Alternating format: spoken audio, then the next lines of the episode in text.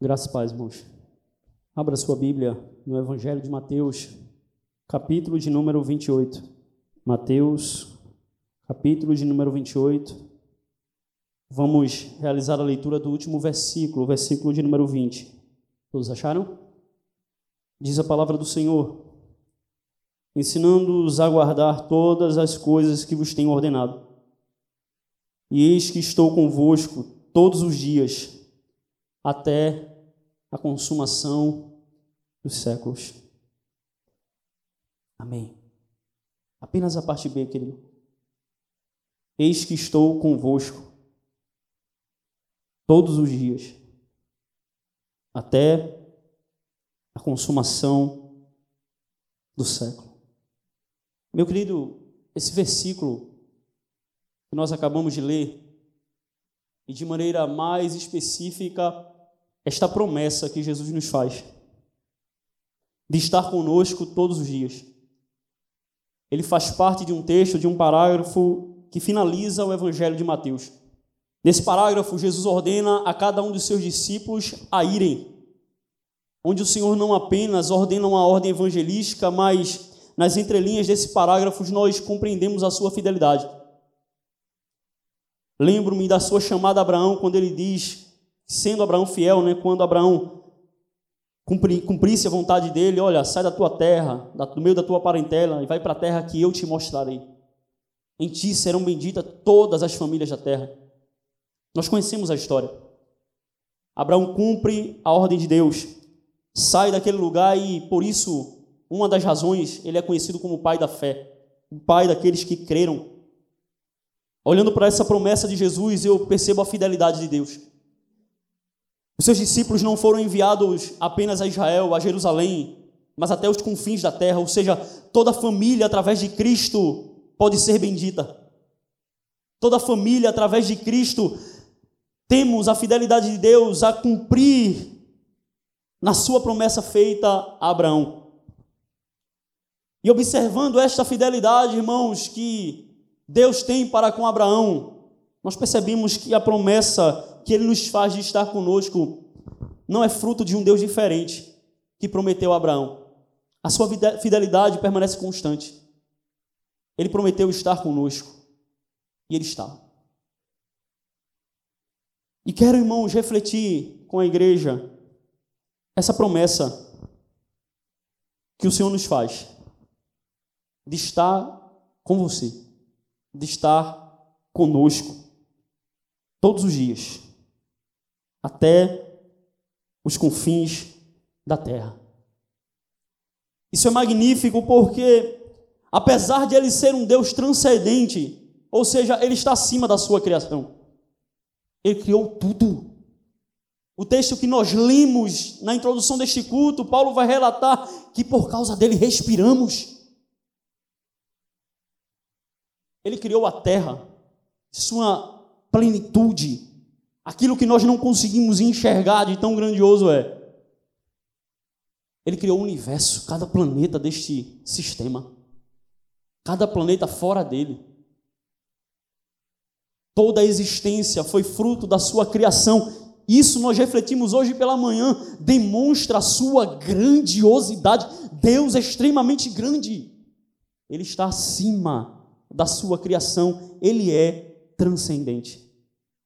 Mas o que me assusta, irmãos, é que esse mesmo Deus que traz tudo à existência, não havendo nada, ele, apesar da sua grandiosidade e transcendência, ele também é imanente ele também está com a sua criação. É Ele quem sustenta toda a existência, quer espiritual, quer material. É Ele quem sustenta tudo. O nosso viver, o nosso respirar, o nosso comer, o nosso beber, o nosso simples existir é por causa dEle. Porque Ele está conosco. Não me entenda mal, mas para demonstrar a sua intervenção ele está até mesmo com ímpios. Porque se não fosse por sua misericórdia para com os incrédulos, eles não existiriam. Me entenda, ele não está com ímpio para que ele venha pecar, para fazer perversidade, para fazer maldades. Ele sustenta a vida de tudo e de todos. Colossenses diz que nele tudo subsiste. até mesmo o reino espiritual. E mesmo assim, ele resolveu prometer estar conosco. O capítulo 28, verso 20, irmãos, do Evangelho de Mateus será o alvo da nossa reflexão. No entanto, eu gostaria de trazer um texto-chave para que pudéssemos voltar para ele. Pediria a você que abrisse no livro de Êxodo, capítulo de número 33. E com esse texto, quero estabelecer o ponto de partida para refletir sobre essa promessa de Cristo e creio que através desse texto a promessa de Cristo fará muito mais sentido ou de maneira muito mais profunda estará em nosso coração. Capítulo de número 33 do livro de Êxodo, segundo livro da Bíblia.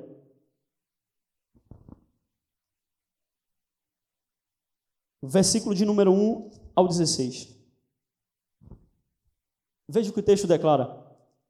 Disse o Senhor a Moisés: Vai, Sobe daqui, tu e o povo que tiraste da terra do Egito, para a terra a respeito da qual jurei a Abraão, a Isaque e a Jacó, dizendo: A tua descendência a darei. enviarei o anjo diante de ti, lançarei fora os cananeus, amorreus, heteus, ferezeus, os heveus e os jebuseus. Sobe para uma terra que mana leite e mel. Eu não subirei no meio de ti, porque és povo de dura cerviz, para que não consuma eu no caminho Ouvindo o povo estas más notícias, pôs-se a prantear. E nenhum deles vestiu seus atavios. Porquanto o Senhor tinha dito a Moisés: Diz aos filhos de Israel: És povo de dura cerviz. Se por um momento eu subir no meio de ti, te consumirei. Tira, pois, de ti os atavios, para que eu saiba o que te hei de fazer. Então os filhos de Israel tiraram de si os seus atavios, desde o monte Horebe em diante. Ora, Moisés, Moisés costumava tomar a tenda e armá-la para si fora, bem longe do arraial. Ele chamava a tenda da congregação. Todo aquele que buscava o Senhor saía à tenda da congregação que estava fora do arraial. Quando Moisés saía para a tenda fora, todo o povo se erguia, cada um em pé, à porta da sua tenda, e olhava pelas costas até entrar ele na tenda. Uma vez, dentro de Moisés da tenda, descia coluna de nuvem e punha-se à porta da tenda, e o Senhor falava com Moisés. Todo o povo via a coluna de nuvem que se detinha à porta da tenda. Todo o povo se levantava e cada um à porta da sua tenda adorava ao Senhor. Falava o Senhor a Moisés face a face, como qualquer fala com o seu amigo. Então voltava Moisés para o arraial, porém o moço Josué, seu servidor, filho de Num, não se apartava da tenda. Disse Moisés ao Senhor: Tu me dizes, faze subir este povo, porém não me deste saber a quem hás de enviar comigo. Contudo, disseste: Conheço-te pelo nome, também achaste graça aos meus olhos. Agora, pois, se achei graça aos teus olhos, rogo-te que me faças saber neste momento o teu caminho, para que eu te conheça e ache graça aos teus olhos, e considera que esta nação é teu povo. Respondeu-lhe: a minha presença irá contigo e eu te darei descanso. Então lhe disse Moisés: Se a tua presença não vai comigo, não nos faça subir deste lugar, pois como se há de saber que achamos graça aos teus olhos, eu e o teu povo, não é porventura em andares conosco, de maneira que somos separados, eu e o teu povo, de todos os povos da terra. Bendito seja o nome do Senhor.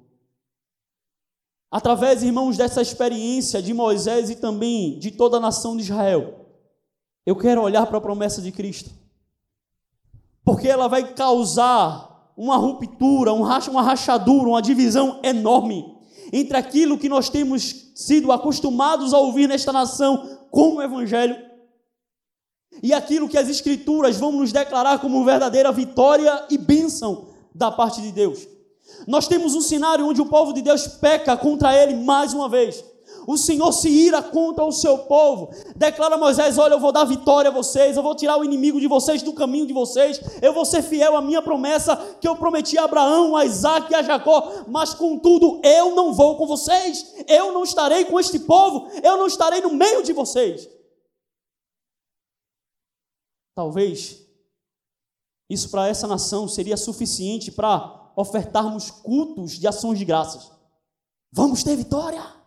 O Senhor tirará do nosso caminho os nossos inimigos. Ele vai ser fiel e cumprirá a sua promessa. Contudo, para Moisés e para todo Israel, aquilo foi uma péssima notícia. Porque, apesar das vitórias humanas, acima de tudo isso, o Senhor rejeitara ao povo a sua presença. Moisés e Israel desprezaram a vitória, mas não a presença de Deus. Eles preferiram permanecer no deserto. Não nos faça subir daqui sem o Senhor. Moisés declara a sua intercessão para com o povo: preferimos permanecer no maná do que experimentar uma terra que corre leite e mel, do que ficar sem o Senhor. Preferimos andar como andarilhos no deserto, errantes. Preferimos os riscos de não termos uma habitação. Mas não aceitamos sair daqui sem a tua presença. A igreja pode se alegrar. A igreja pode jubilar. Um Deus fiel prometeu que não nos deixaria. Ele finaliza o texto de Mateus, o Evangelho de Mateus, dizendo: Estarei convosco todos os dias, até a consumação do século. Não importa o deserto que estamos, Cristo está conosco. Não importa as dores que esse mundo possa nos proporcionar, se desfrutarmos da realidade da Sua presença em nossa vida, mesmo que Ele não prometa uma vida de mar de rosas, mesmo que Ele não prometa que vai nos livrar dos sofrimentos, mas a verdade das Escrituras é que no meio do deserto Ele promete ser o nosso manancial. Se você entender essa promessa, mesmo no deserto, por causa da presença dEle, você pode experimentar mais do que leite e mel. Ele é o nosso manancial. Até o fim. Até que tudo se consuma. Ele está conosco. Vamos mergulhar nessa promessa, igreja. E buscar desfrutar ainda mais daquilo que o Senhor nos tem prometido. Através de uma reflexão mais demorada em Sua palavra. Volte ao texto de Mateus, capítulo de número 28, verso de número 20.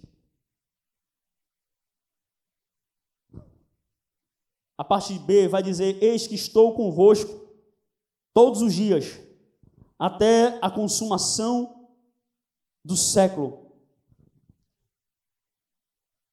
O primeiro verbo que Jesus vai utilizar, estou, está no tempo presente. Não quero dar aula de gramática aqui, mas a importância de compreender que há um sujeito oculto. E quem vai ser ocultado aqui vai ser o pronome eu. E isso é importante de se entender porque o dono do discurso, quem está usando a palavra, é o próprio Cristo. Ele, dentro do discurso, vai declarar que está.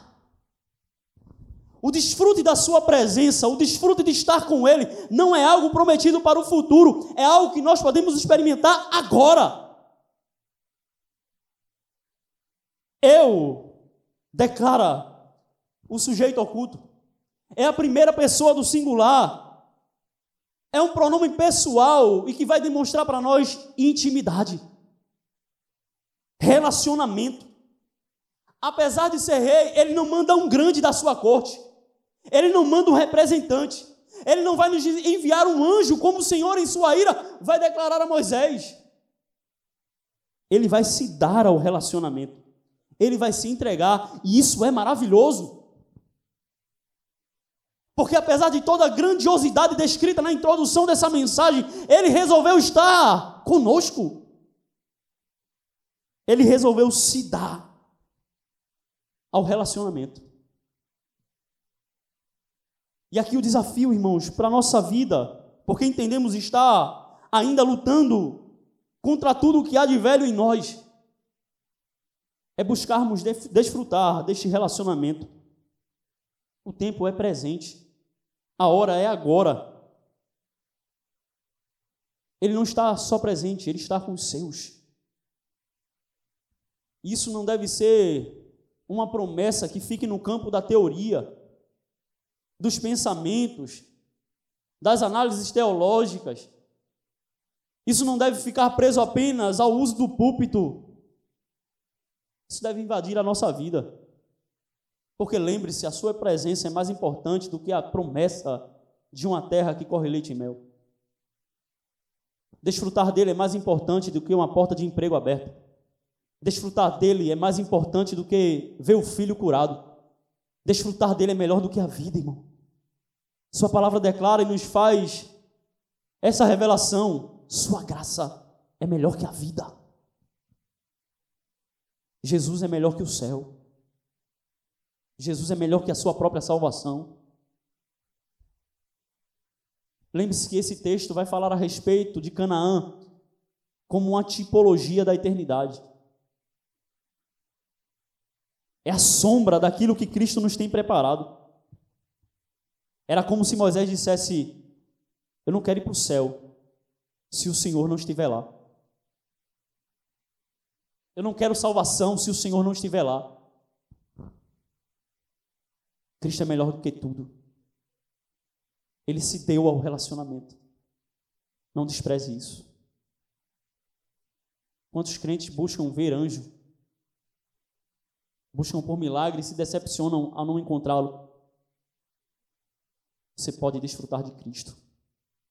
Ele prometeu que estaria com você. Ele prometeu que estaria conosco. E o tempo é agora. Perceba a malícia do nosso pecado. Lembrava-me eu do rei Atarxerxes, quando ordena a rainha Vasti que vá à sua presença. As escrituras declaram que ela se nega, desobedece ao rei. Atarxerxes penaliza Vasti. Porque ela desobedeceu, ela não compareceu à presença do rei. Que pior castigo deveria ser a cristandade atual? por virar as costas para o seu rei. Que ordena a igreja que deve estar em sua presença. Lembre-se, é o mesmo Jesus que ordena: Vinde a mim, todos vós que estáis cansados e sobrecarregados, e eu vos aliviarei. Porque muitas vezes, irmãos, nós persistimos em permanecer no cansaço. Quantos crentes ainda vão desfrutar do fruto perverso deste mundo, porque não vão a Cristo, não desfrutam da Sua presença? Quantos crentes em tristeza profunda, em depressão, porque não foram à presença do seu rei? O seu desejo é estar conosco, e isso ele demonstra, irmãos, através de ordens, de indicativos. Buscar-me-eis e me achareis quando me buscardes de todo o vosso coração. O empenho do coração é o que Deus requer para que venhamos a encontrá-lo. Perceba, ele, ele não demonstra a sua palavra que deseja se esconder, se ocultar, mas pelo contrário, aos seus ele ordena, indica e deseja estar conosco. Se você não desfruta da plenitude da presença de Cristo, não é por causa dele, a culpa é nossa. E muito mais do que Vasti, que nega a presença de Ataxerxes, ou de Xerxes aí, dependendo da sua condição, da tradução aí da sua Bíblia. deveríamos ser nós réus de maior juízo.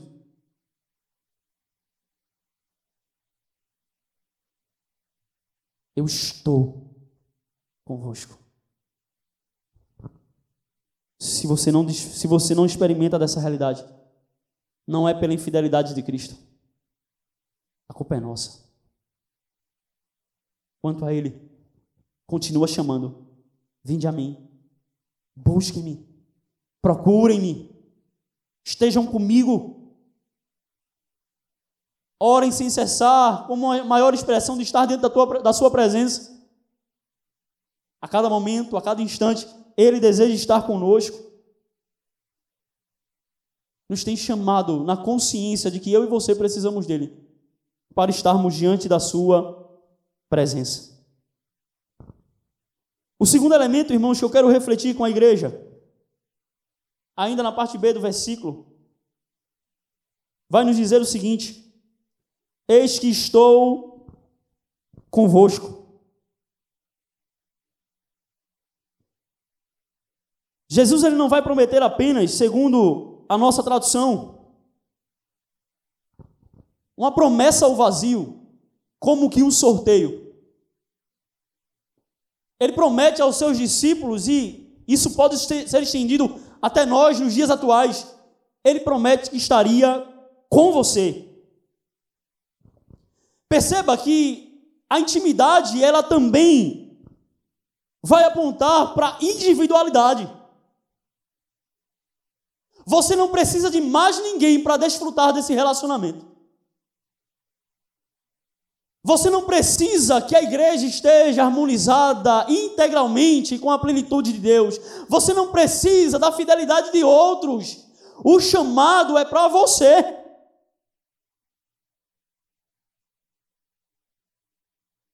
Isso é importante de ser dito porque somos tendenciosos ao mal, aos males de Adão e Eva, que chegam a culpar até Deus, mas não assumem a sua responsabilidade.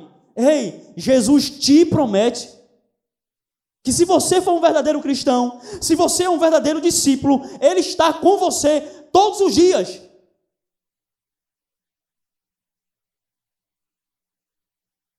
Mais uma vez, irmão, isso é intimidade. Ele não diz que poderia estar com alguém. Ele afirma: Estou convosco. Isso implica que ele está também com você. É como a dedicação um ao outro através de um casamento. De um marido que vai estar com a sua esposa, pelo menos se ele é fiel à sua aliança, ao seu contrato que ele fez diante de Deus. Jesus promete estar conosco. Volte mais uma vez a Êxodo 33 e observe o verso 14. Respondeu-lhe: A minha presença irá contigo, e eu te darei descanso. Apesar do pecado de Israel, vista o seu arrependimento, o Senhor entre aspas aqui, que ele não se arrepende, né? Mas ele, de uma forma a se comunicar com o homem, ele volta atrás. Eu vou com vocês. Mas claro, Deus não é, não é homem para mentir, não é filho do homem para se arrepender. Vimos aqui uma forma humana de Deus falar para que o povo entendesse a profundidade da sua tristeza com relação ao seu pecado. Mas ainda que você tenha tropeçado, há misericórdia suficiente nele para te perdoar e assim como ele foi com Israel arrependido, estar também com você. Não há desculpa, irmãos. Me parece que pela revelação bíblica, ele deseja estar conosco. Ele deseja estar com você. Podemos desfrutar da sua presença. Podemos desfrutar dele. Tiago, capítulo de número 4, versículo 5 e o 8 somente a parte A. Percebemos que isso não é apenas uma promessa ligada à antiga aliança e nenhum fato isolado, mas é algo consolidado através de diversos textos onde o Senhor deseja estar com os seus, estar no meio do seu povo e cumprir a sua promessa. Tiago, capítulo de número 4, versículo de número 5. Ou supondes que em vão afirma as Escrituras, é com ciúmes que por nós anseia o Espírito que ele faz habitar em nós. Ou seja, as Escrituras vão nos declarar que aqui não é um ciúme carnal e humano, mas aqui é uma compreensão de posse, e aqui a relação entre o homem e Deus, numa compreensão divina de que você pertence a Ele. Ou seja, nós não fomos criados para o pecado, nós não fomos criados para satisfazer os nossos próprios interesses. O Senhor olha para nós com ciúmes, com desejo que nós venhamos a ser dele. A realidade da Sua presença em nós, conosco, não é um fato isolado, é a razão da nossa criação. Você foi criado para ser dele. E Ele está com você. Não é nada mais, nada menos do que a fluência do seu propósito. Ele não precisava, é verdade, mas Ele resolveu estar com você. Nós não podemos acrescentar absolutamente nada à sua glória, à sua riqueza, à sua majestade. Ele já é pleno. Mas ele resolveu estar com você.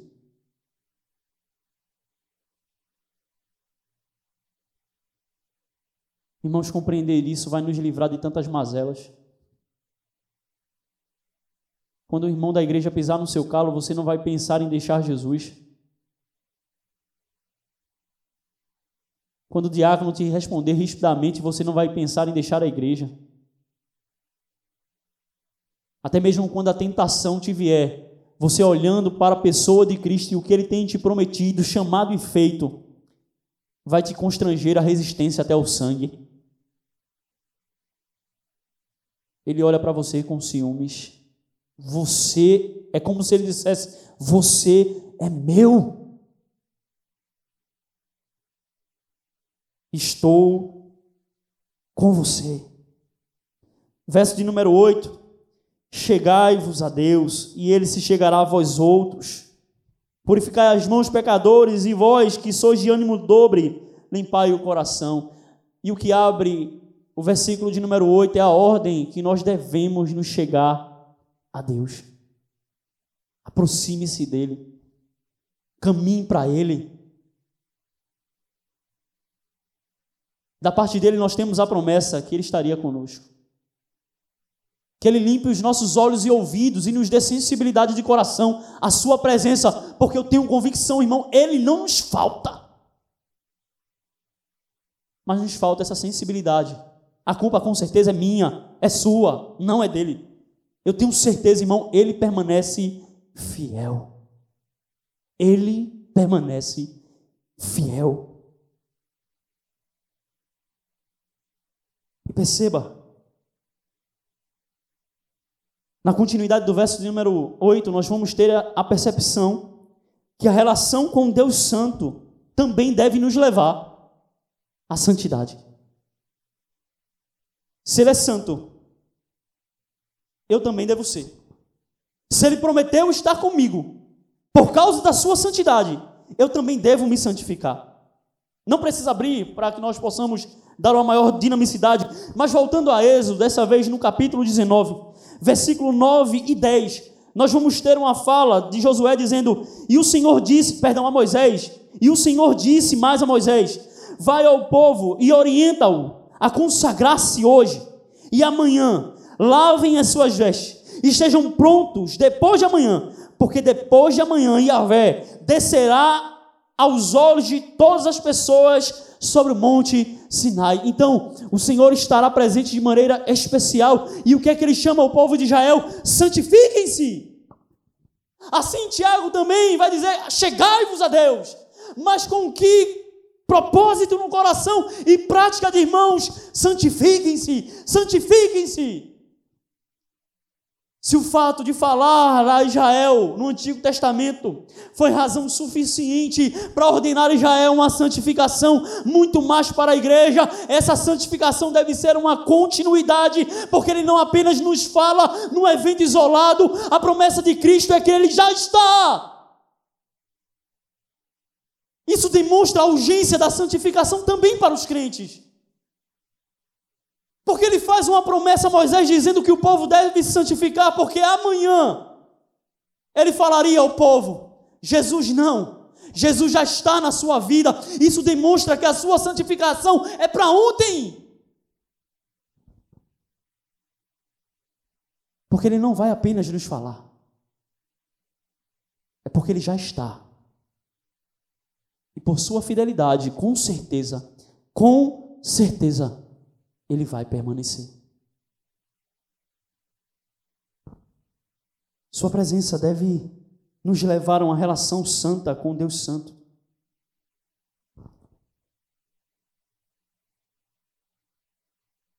Estou convosco. O convosco não demonstra apenas a individualidade do você, mas também a coletividade que a igreja é chamada a viver essa relação com Cristo. O Evangelho é um chamado a um relacionamento com Deus, mas também é uma ordem à convivência com os de Deus. Estou convosco. É uma indicação de que Jesus está com você, se você é verdadeiramente cristão, se você é verdadeiramente igreja. Mas se nós formos ao texto original, nós vamos entender que o convosco é ligado à coletividade. E aqui, irmãos, nós vemos a impossibilidade de se relacionar com Cristo se nós não nos relacionamos com os de Cristo. A promessa do Senhor também vai apontar para a relação de comunhão com os seus santos, porque estar com Cristo implica invariavelmente, ou seja, não pode ser mudado em estar com os de Cristo. Estar com Jesus implica em estar com a igreja. Quanto mais próximo de Jesus, mais próximo dos céus. Quanto mais próximo do Senhor, mais próximo com os do Senhor. Existem, irmãos, vários textos das Escrituras chamados de mutualidades, que é a relação uns com os outros, que vão nos apontar não apenas esse conselho, mas este mandamento. E aqui começa um pouco de sal na promessa. Porque se você quiser estar com Jesus, você vai ter que me amar.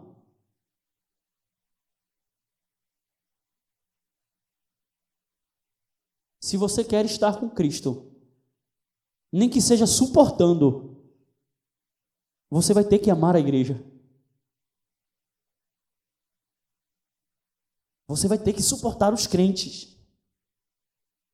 Vamos às mutualidades, que dessa vez eu fiz questão de anotar. São em torno de 21 a 22 relações entre crentes. Veja que maravilha, pastor.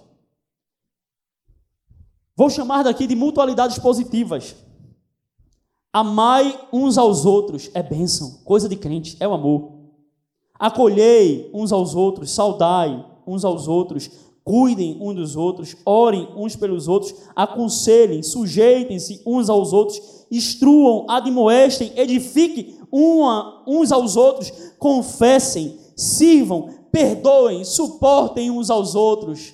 Bênção. É um pedacinho do céu aqui na terra. É a igreja. Somos corpo. E assim bem ajustados. Que maravilha estar com Cristo. Mas não para por aí. Costumo dizer que igreja é um hospital. E para ser um crente genuíno, você vai perceber, vai ter que perceber a sua doença, a sua enfermidade, para que o médico possa te curar. Porque se nós não temos essa percepção, nós achamos que estamos aqui fazendo um favor para Jesus, como se ele precisasse de você, do seu dinheiro. Não.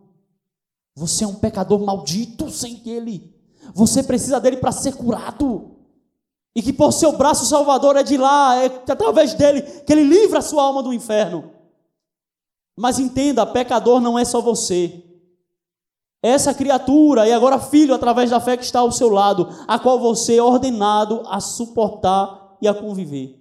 Vamos a algumas outras mutualidades que a gente não quer entender, mas se você quer estar com Jesus, você vai precisar experimentar. E eu chamo aqui de mutualidades negativas. Não tenham inveja um dos outros. Irmão, isso está na Bíblia, viu? Crente, igreja primitiva escrita dos apóstolos, é tendo inveja um dos outros. Se você acha que João, Paulo, Pedro, Tiago escreveram para que a igreja primitiva não tivesse inveja, você acha que na igreja evangélica, água da vida, que você vai encontrar santos puros imaculados? Pobre crente. Tem mais. Não julguem uns aos outros, ou seja, você vai encontrar crentes, fariseus na igreja, que vão julgar sem a justiça de Deus. Mas calma, menino precisa de tempo para crescer. E eu tenho certeza, você não é inteiramente puro, justo, santo e bom, como Cristo era. Entenda, querido, se você quer misericórdia sobre a sua vida, você vai precisar ter misericórdia com hoje de Cristo. É assim que nós oramos ou aprendemos a orar com Jesus no Pai Nosso. Perdoai as nossas ofensas, assim como nós perdoamos a quem nos tem ofendido. Ou seja, Jesus perdoa a minha ofensa, como eu perdoei Wagner. Como eu perdoei Valdemir. É, irmão, porque a oração que Jesus nos ensina é estabelecer o padrão do seu perdão para que você seja perdoado. E se você não suporta algum crente por algum pecado que ele cometeu contra você, significa com a tua atitude que você está dizendo a Cristo que ele não deve te suportar e deve te abandonar, assim como você abandonou os seus. Não se queixem uns dos outros, não falem mal uns dos outros. Irmão, não mordais uns aos outros e nem devoreis uns aos outros não provoquem uns aos outros e não mintam uns aos outros.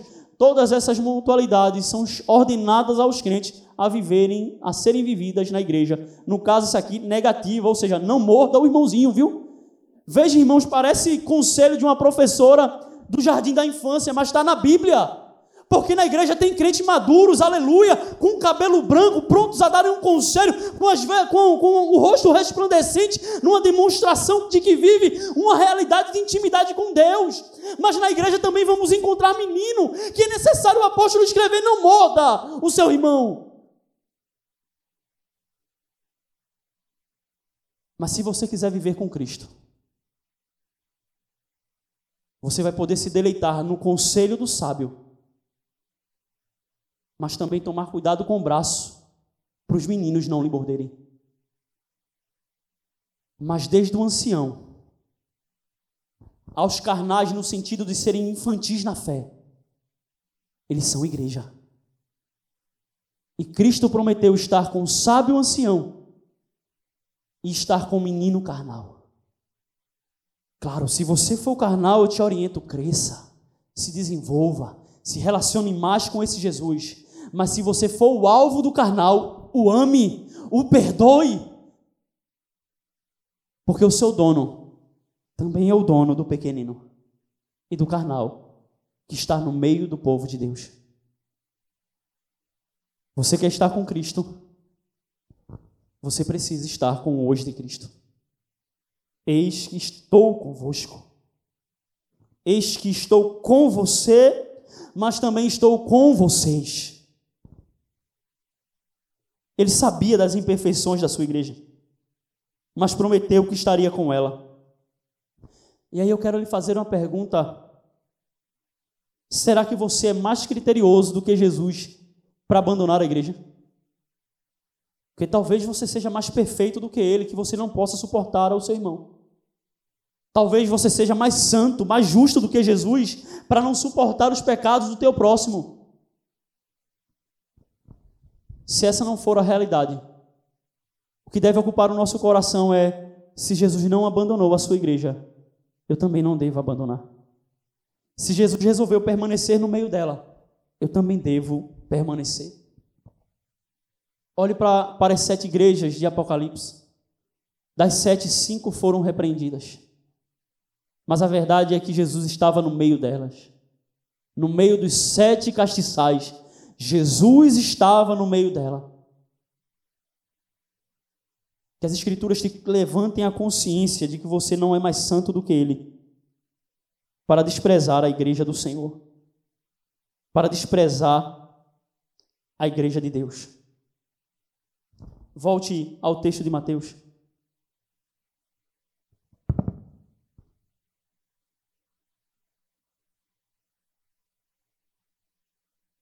Eis que estou convosco todos os dias, até a consumação do século.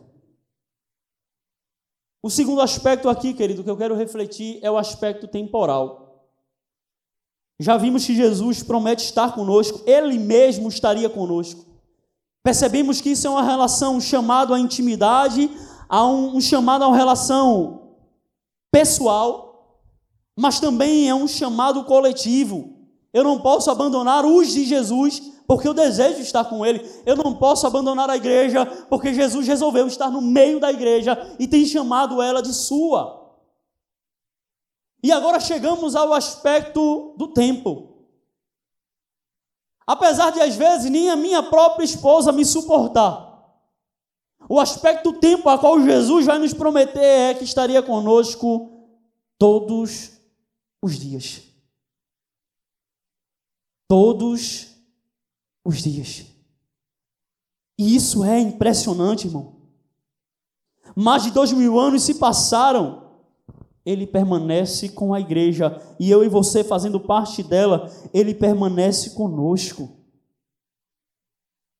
O tempo avança e iniciamos mais um ano, mas a consciência da sua promessa permanece atual. Nós não precisamos temer o tempo. Tem crente que fica desesperado com os acontecimentos naturais, tem crente que fica bitolado com questões de teorias da conspiração. Calma, irmão, fica tranquilo. O mundo jaz no maligno, o príncipe desse mundo é Satanás, não espere muita coisa boa dele, não. Mas nós podemos descansar em Sua promessa, porque assim como foi no ano que se passou, será semelhante a esses dois mil anos de história, Ele estará conosco todos os dias. Hoje em dia a modernidade tem feito até pastor tirar férias. É, é. Eu já vi homem sério, irmão, participar de culto online porque o cara está de férias. Misericórdia. Jesus não tira férias da sua igreja. Jesus não tira férias de você. E te aconselho a coisa: não tire férias dele. Não tire férias de Jesus. Porque se há alguém insuportável nessa relação, esse alguém é você. Sou eu. Eu fico impressionado como às vezes tem crente que enjoa de Jesus.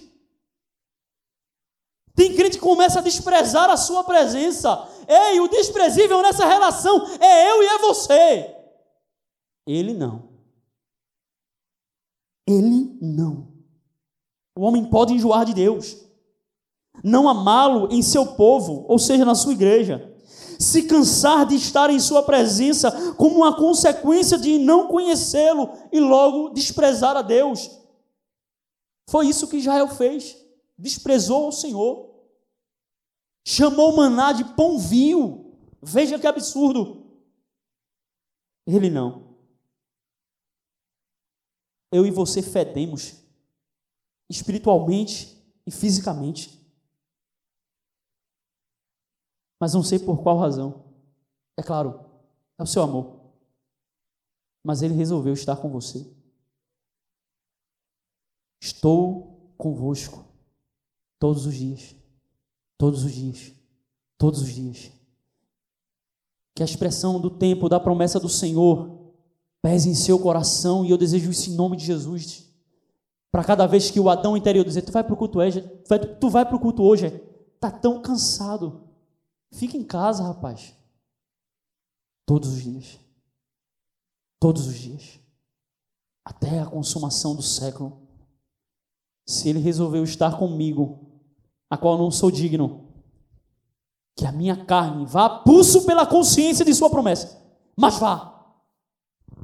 Desejo estar com ele. E já que entrei nesse assunto, eu quero te aconselhar. Conheça Jesus. Não se contente com aquilo que você já conheceu, mas prossiga em conhecer. O conselho, ou até mesmo a ordem bíblica, vai dizer: conheçamos e prossigamos em conhecer ao Senhor. Você já percebeu que coisas boas na nossa vida enjoam? Às vezes você está num lugar maravilhoso, cenário bonito, sendo servido, mas de acordo com o tempo passar, de acordo na medida que o tempo passa, você enjoa. Fica cansativo. Ah, de novo, a mesma comida, o mesmo lugar. Às vezes Deus dá uma bênção para a gente, a gente consegue viajar para algum canto, a família vai dizer de novo.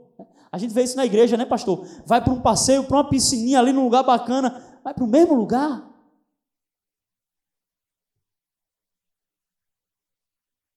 Nós fomos criados, irmãos, para o nosso gozo ser renovado em Deus. Porque nós vamos passar a eternidade conhecendo, mas nenhum dia nós vamos chegar diante dele e vamos dizer de novo. Mas a boa notícia é que a nossa eternidade começou. E você pode conhecê-lo hoje. Conheçamos e prossigamos em conhecer. Sabe qual é o segredo para as décadas se passarem e você não enjoar da igreja? É conhecer a Jesus diariamente conhecer a Jesus diariamente. E isso necessariamente não implica em conhecê-lo objetivamente, mas você pode se conhecer. Porque essa relação é tão maravilhosa que até mesmo quando eu me conheço um pouco mais, eu o amo mais, porque eu me entendo como o maior devedor. Ele, no questionamento a Simão, vai dizer: Diz Simão, teve um credor que perdoou 550 e, a, e perdoou a ambos. Quem vai amar mais o seu Senhor? Julgo que aquele a quem mais foi perdoado julgaste bem. Então, irmão, quando nós conhecemos o nosso pecado, a gente ama o mais. Sabe por quê? Porque quando eu me entendo mais pecador, eu ando mais um passo na compreensão da sua misericórdia. Irmão, todas as vezes que eu chego a essa palavra, todas as vezes que em alguma reflexão pessoal eu me encontro numa posição de pecado, o questionamento que eu sempre me pergunto, como é que ele me suporta? E mais uma vez, irmãos, a resposta ela é cíclica, mas ela é útil. Eu te amo. E esse amor me constrange. Quando eu me vejo mais pecador, eu aprofundo-me na compreensão do seu perdão e eu o amo mais. E se em algum momento, irmãos, eu me encontro cansado dele, significa que eu parei de conhecê-lo. O mal não está na igreja, o problema está em mim. Começa a olhar para a minha vida e preciso corrigir as minhas indisciplinas. Porque crente que ora, crente que lê Bíblia e crente que congrega não enjoa de Jesus. E eu não estou falando de apenas essas relações no meio do povo, porque, como já nos instruiu o nosso pastor, isso aqui é um cachorro quente na semana.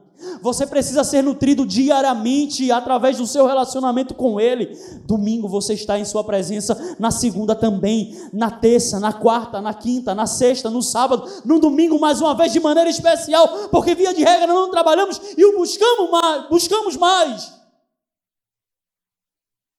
Hoje tem culto, é? Ó oh, vida, ó oh, céus, ei, está repreendido, Satanás.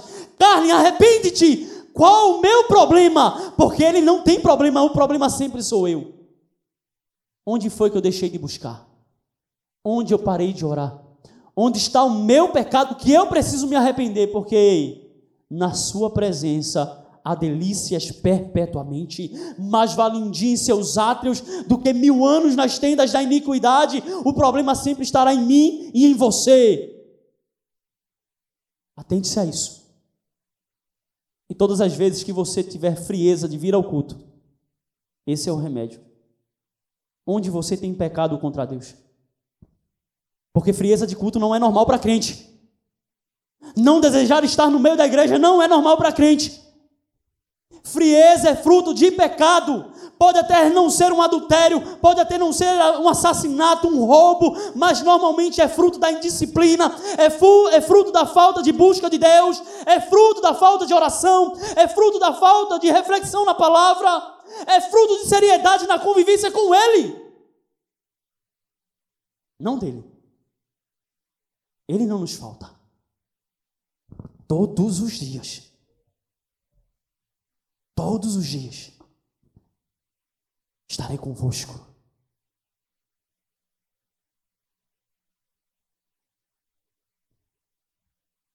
Irmão, às vezes até nós, enquanto maridos e mulheres, a gente precisa de um tempo um do outro. Não é? Acaba às vezes se aposenta, está no sofá de casa. Rapaz, vai dar uma volta, sai do sofá, já tem a tua marca nele. Ou seja, nem a esposa dele aguenta mais ver ele naquela condição. Jesus não. Jesus nos suporta todos os dias. Todos os dias. Quem é você para desprezar a sua presença? Quem é você para não amá-lo, no mínimo, na medida com que ele tem te amado? A ponto, irmãos, de desejar, note que isso não é obrigação, Deus não pode ser obrigado. Isso é desejo. O pecado pode ter sido uma imposição, e aqui mais uma vez entre aspas, porque ele resolveu ir à cruz. Mas estar com você não, é uma atitude deliberada dele. Ele quis estar com você. Ou ele quer estar com você.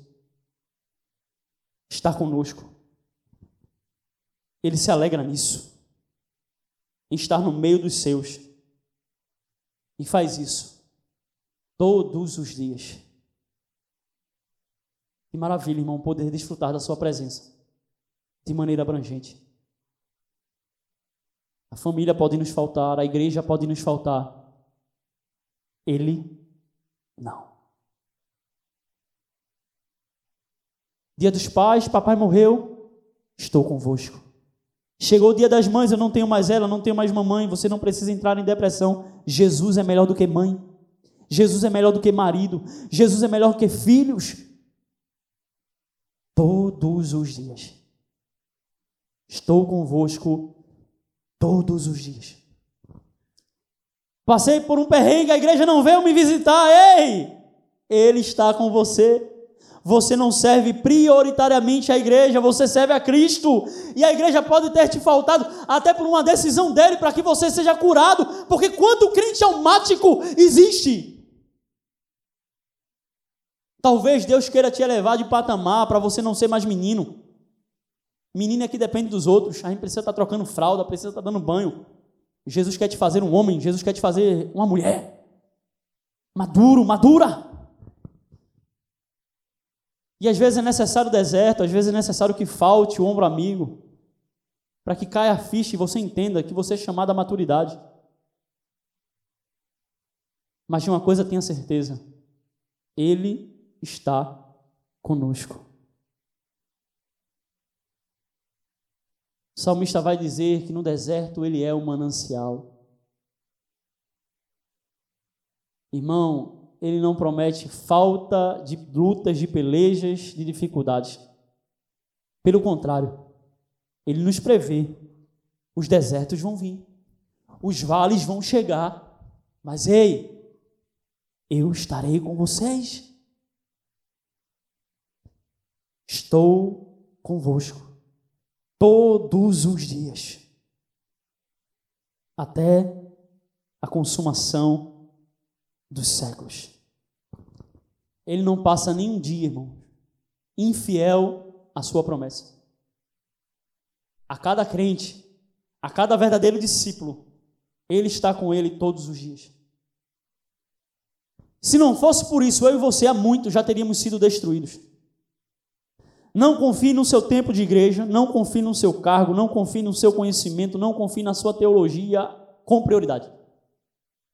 A prioridade é Ele está conosco. A razão de perseverarmos é Ele está conosco e não nos abandonar. E o grande diferencial da nossa vida, do nosso cristianismo, dos nossos relacionamentos, do nosso trabalho, da nossa vida, é a Sua presença. É a Sua presença.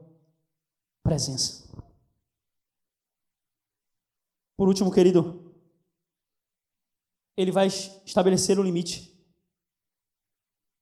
E eis que estou convosco todos os dias, até a consumação do século. Em alguns manuscritos vai aparecer até o final. Ou seja, Jesus promete estar conosco a todo o tempo. Não importa o que aconteça, Ele estará conosco. Até um dia em que essa presença não será mais confirmada por Sua palavra e fidelidade, mas nós o veremos o conheceremos como somos conhecido.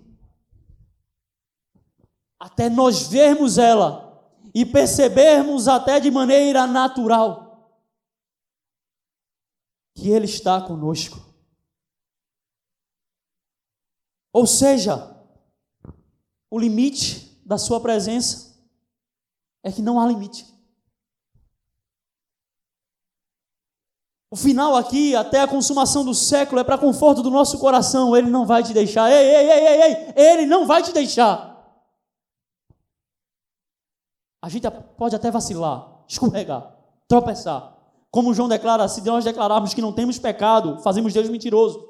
Mas claro, irmão, não estou querendo encorajar ninguém a pecar. Paulo disse: olha, não, de maneira nenhuma, nós que fomos salvos do pecado, nós não podemos mais viver para esse pecado. Mas a promessa não está ligada a uma perfeição. Não quero te encorajar a pecar, mas pelo contrário, se você pecou, há esperança, há remédio para que você restaure esse relacionamento. E restaurar não no sentido de refazer, mas pôr o teu coração de pé, disposto a se relacionar com Ele, porque Ele deseja estar com você. Ele prometeu que faria isso até o fim, até que o século fosse consumado. Cristo deseja a sua igreja para toda eternidade. Porque Ele ama. A psicologia vai dizer que essa paixão que os adolescentes sentem dura ali de quatro a seis meses. Você, apaixonado, vai ver a mulher e as mulheres que observaram o seu marido a perfeição. Oh, é o príncipe no cavalo branco que eu desejei para toda a minha vida. O que é isso, irmão? Fruto de uma ação hormonal que vai te cegar, e por causa disso que alguns dizem o ditado: o amor é cego. Mas não é o amor, o amor de Deus, porque senão Deus seria cego. É o amor paixão, o amor carnal, o amor que passa. Ou seja, não é o amor bíblico, é paixão. Passou os quatro meses, seis meses, acabou aquela carga hormonal, Aí você come, ih, rapaz, o cara é meio grosso. Ih, rapaz, ela é meio zaroia. Ih, rapaz, tem esse defeito aqui, tem esse defeito acolá. Aí, desse momento em diante, você decide, dá para suportar. Dá para ficar com esse bichinho. Ele não é aquele príncipe todo que eu achava que era, mas até que foi do meu agrado. Jesus não. Os anos vão se passando. E ele vai permanecendo conosco. Porque a sua promessa não é fundamentada em uma ação hormonal carnal. A sua promessa é fundamentada no seu caráter. A sua promessa é fundamentada no que ele é. E porque nós podemos esperar a sua fidelidade até o final dos tempos? Porque é fruto de uma promessa de um Deus que é fiel e que não pode mentir, que não pode errar. Ele estará com você, ele estará conosco até o final até a consumação do século. Isso deve nos irmãos desejarmos cada vez mais a Ele. Deixa eu te fazer uma pergunta. Você casaria com alguém que não deseja estar na sua presença? Você casaria com alguém que te despreza? Eu acho que uma resposta sensata a essa pergunta seria não.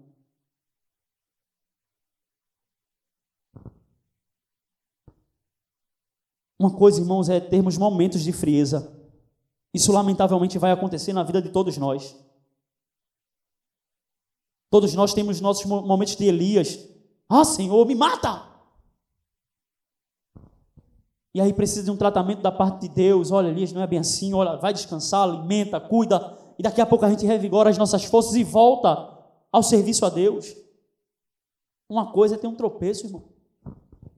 A história vai dizer que Spurgeon, que é conhecido como o príncipe dos pregadores, teve um momento até de depressão. O cara abandonou a igreja que Deus tinha dado a sua responsabilidade, volta à igreja onde ele começa. Mas ali o Senhor trata com Spurgeon em, uma, em um sermão que um jovem pastor pregava, um sermão que era dele mesmo. O Senhor fala com ele, Spurgeon se arrepende e volta ao seu ministério. Acontece com homens maduros. Uma coisa é tropeçar, mas outra coisa é viver em frieza. Uma coisa é uma vez a carne não ter o desejo e você imputá-la através do conhecimento da palavra. Você vai subjugá-la à obediência à palavra. Mas outra coisa totalmente diferente é não ter em nenhum momento da sua vida prazer em Deus. É viver na frieza. É viver desprezando Ele. Isso é um péssimo indício.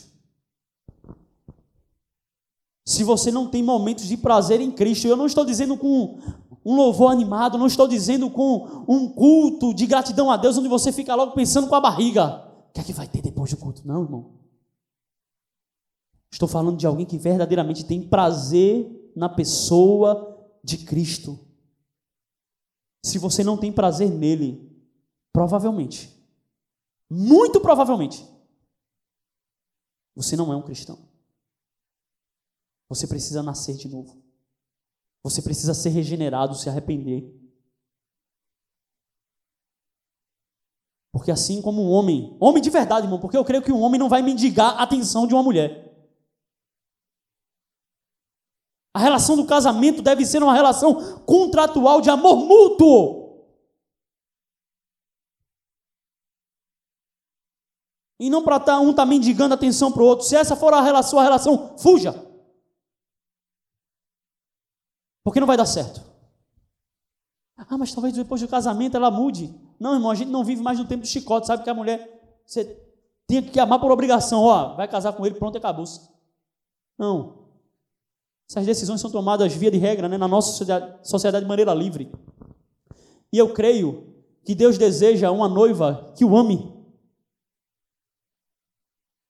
E creio também que Ele não levaria para a eternidade alguém que o despreze.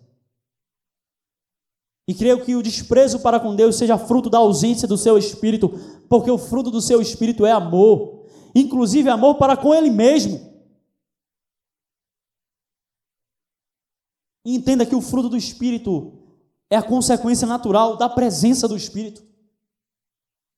Logo, se você não ama Cristo, você não tem o seu Espírito. Se você não tem o seu Espírito, você não é um cristão. Você ama a presença desse Cristo. Você tem prazer nesse Cristo.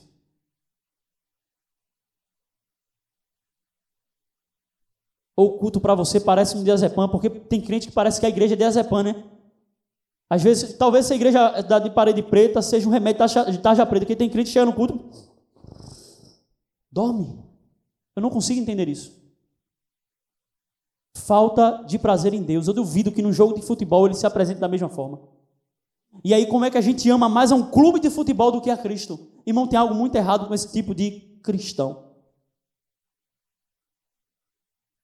Cristo não levará à eternidade alguém que não tenha prazer em sua presença. Você casaria com alguém que não ama a sua presença? Eu creio que não. Pois é, querido. Cristo também não. Ele não levaria as bodas uma noiva que o detesta. Ele não levaria as bodas uma noiva que não ama. Se somos seletivos, ou seja, se escolhemos um relacionamento para a vida toda, isto é sábio. Não deveria Deus ser seletivo para um relacionamento para a eternidade? Ou seja, se eu vou casar alguém com alguém para uma vida toda, e esse é um princípio para o relacionamento cristão, para o casamento cristão, casar para a vida toda. Se você não pensa dessa forma, você também não é crente.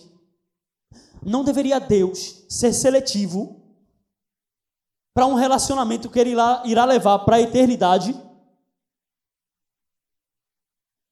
Eu penso que sim. Ele levará uma noiva que o ama, que ama a sua presença. Que assim como, como ele ama estar com ela, ela vai amar estar com ele. E o cântico poderá ser entoado por dois de maneira alegre. Eu sou do meu amado e o meu amado é meu. Ele ama estar comigo e eu amo estar com Ele. Essa deve ser a realidade da noiva. Essa deve ser a realidade da igreja. Jesus a ama e ela ama Jesus.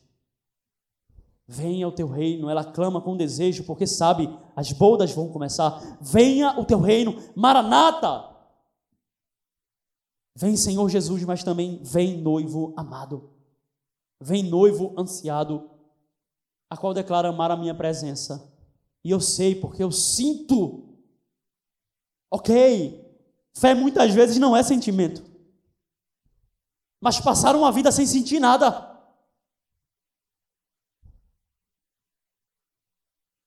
O justo viverá pela fé, é verdade, irmãos, nós não dependemos de sentimento. Mas não amá-lo, não desejá-lo, estranho. Se essa for a sua realidade, eu te aconselho, lute com Deus como Jacó lutou, até você ser tocado por Ele. Deus, eu não aceito viver esse cristianismo onde eu não te amo, onde eu vou para o culto para dar satisfação aos irmãos e ao pastor, onde eu vou para o culto desejando um cargo na igreja, isso é loucura. Sua eternidade está passando e a tua vida vai acabar em desgraça. Ame a sua presença. Porque Ele ama a sua noiva. E vai levar para a eternidade uma noiva que ama estar com Ele. Quero concluir essa mensagem, irmãos, falando que o fato de Deus decidir estar conosco, deve ser mais uma motivação de buscar estar com Ele. Sua presença é um privilégio que devemos honrar, buscando-a com prioridade. Além disso, estar com Cristo é razão de segurança, amparo, proteção, sustento, livramento, dentre tantos outros benefícios, mas também de uma vida reta, santa e justa. Se uma nação era chamada a santificar-se pela passagem de Deus em seu meio, nós muito mais, porque Ele resolveu estar conosco. Ame a Sua presença, desfrute da Sua presença. Não aceite viver um cristianismo sem gozar da presença de Cristo. Vamos orar?